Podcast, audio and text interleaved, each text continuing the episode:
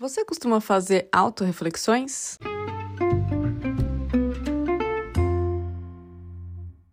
Oi, gente, Carol Marques aqui em mais um podcast com vocês.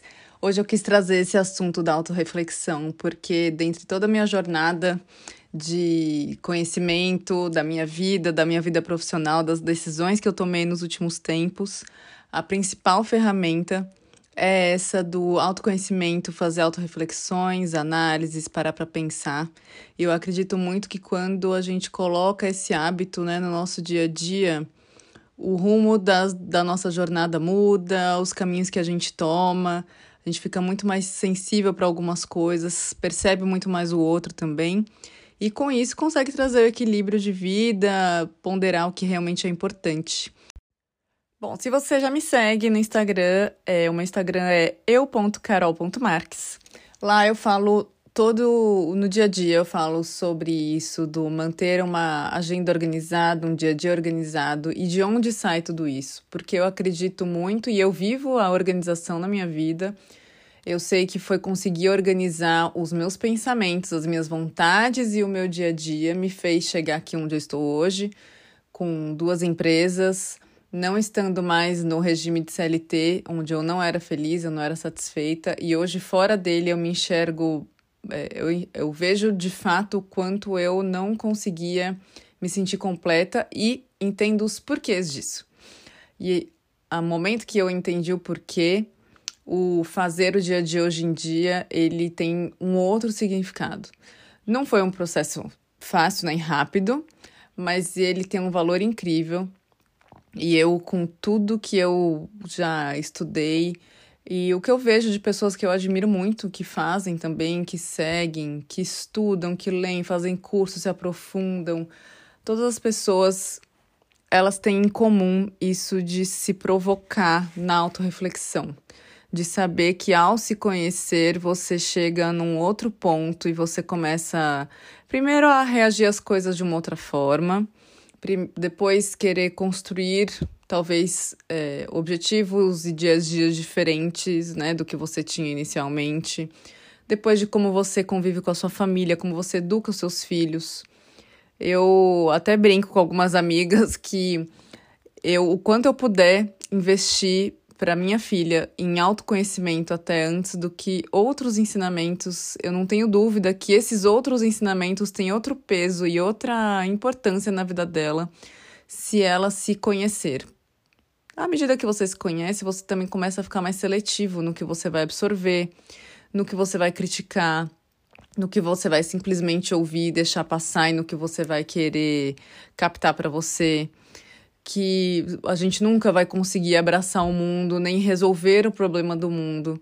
Logo, qual que é o seu papel nesse mundão aí? E gente, isso é tão poderoso e ele faz assim completa diferença no que você vai, como você vai se olhar, né? Como você olha seus dez, últimos 10 anos e o que você quer construir nos próximos 10. E eu sempre falo muito isso aqui: os meses são feitos de semanas, as semanas de dias, e os anos são completos por tudo isso. E o que tem, o que a gente mais ouve, o que é mais comum, é a gente mesmo falar, ou você ouvir de pessoas muito próximas, você viver isso de que, nossa, mais um mês passou e eu não fiz, mais um dia passou e eu não fiz. Só que parece, né, na hora que você tá ali no seu dia, que você às vezes fica, né, naquele processo robotizado, sem é, mensurar muito ou refletir sobre o que você está fazendo, você não para para pensar que cada minutinho que você está colocando ali, cada tijolinho daquele é importante, tanto para você construir a forma como você quer passar seu dia, o seu ritmo de vida.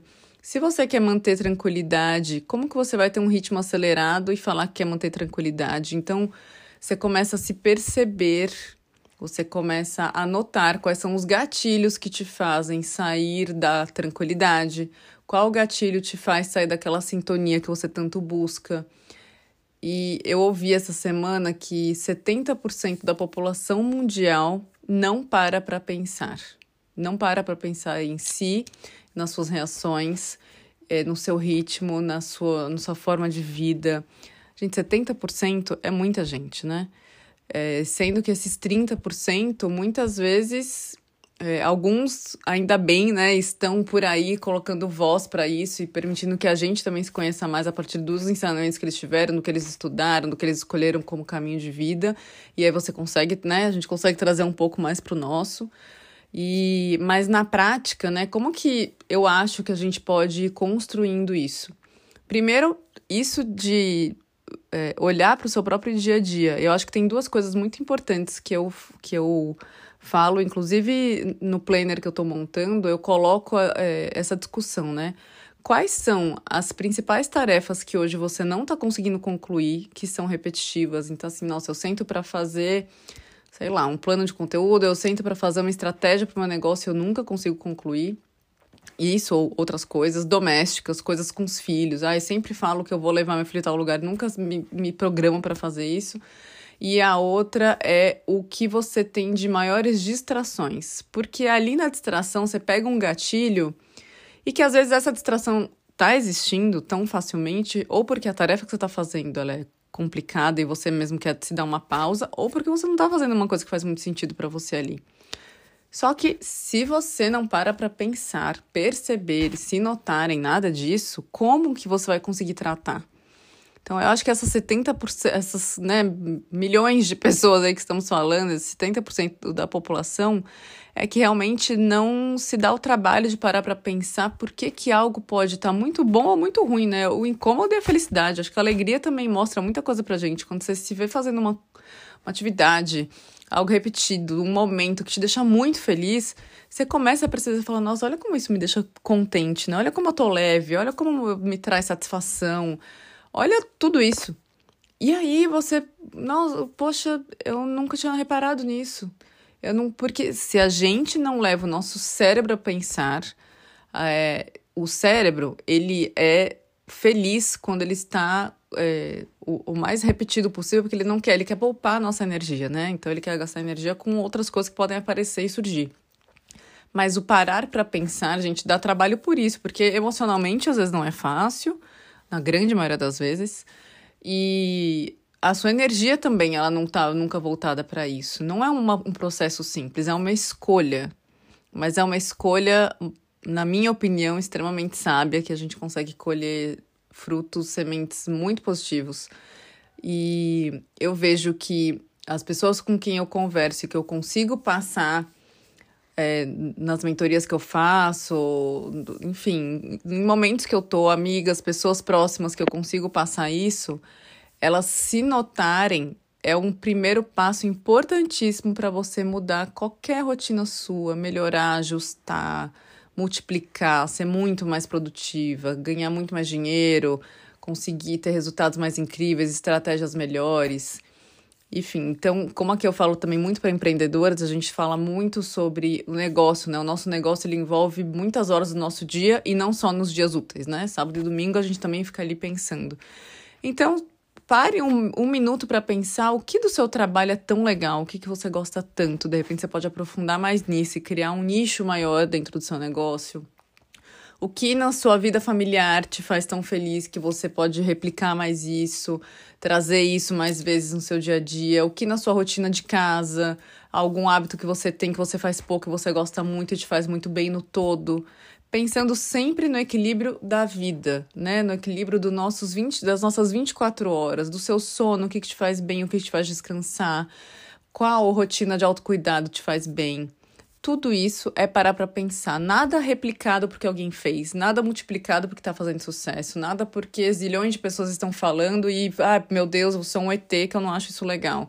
Não, se você não achar legal e tiver consciência disso, do porquê, poxa, é extremamente bacana. Você é um nicho ali, você é um segmento que você com certeza tem outros hábitos muito legais que você pode manter, inclusive ensinar para os outros, né? Ninguém é igual a ninguém, gente. Ali no, no frigir dos ovos, quando você vai ver, todo mundo tem suas peculiaridades. Então, se cada um tem a sua, cada um tem sua história, sua família, o quanto isso é importante na nossa origem. E eu quero mais, trazer isso mais para vocês, que eu tenho estudado muito sobre a importância da nossa origem ali, dos nossos primeiros sete anos, como ela reflete de fato em que tipo de adulto somos, né? Nossa personalidade, tudo isso. Eu tenho escutado e lido muito sobre isso, estou muito animada porque eu só vejo reflexos positivos em como você pode de fato mudar é, o seu dia a dia hoje pensando nisso, ponderando isso, mas sempre qual é o primeiro passo? Reflexão, autorreflexão, pensar muito, parar muito para pensar.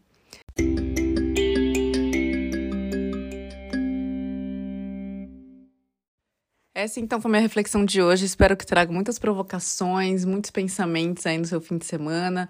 Use, né, use o poder da escrita que eu tanto falo, escreva o que de repente está ali dentro que só você sabe. E se você ainda não está acompanhando, nesse mês de junho eu estou fazendo lives diárias às 9h15 da manhã, falando sobre um ponto para você refletir também sobre a sua rotina, sobre a sua organização e sobre planejamento.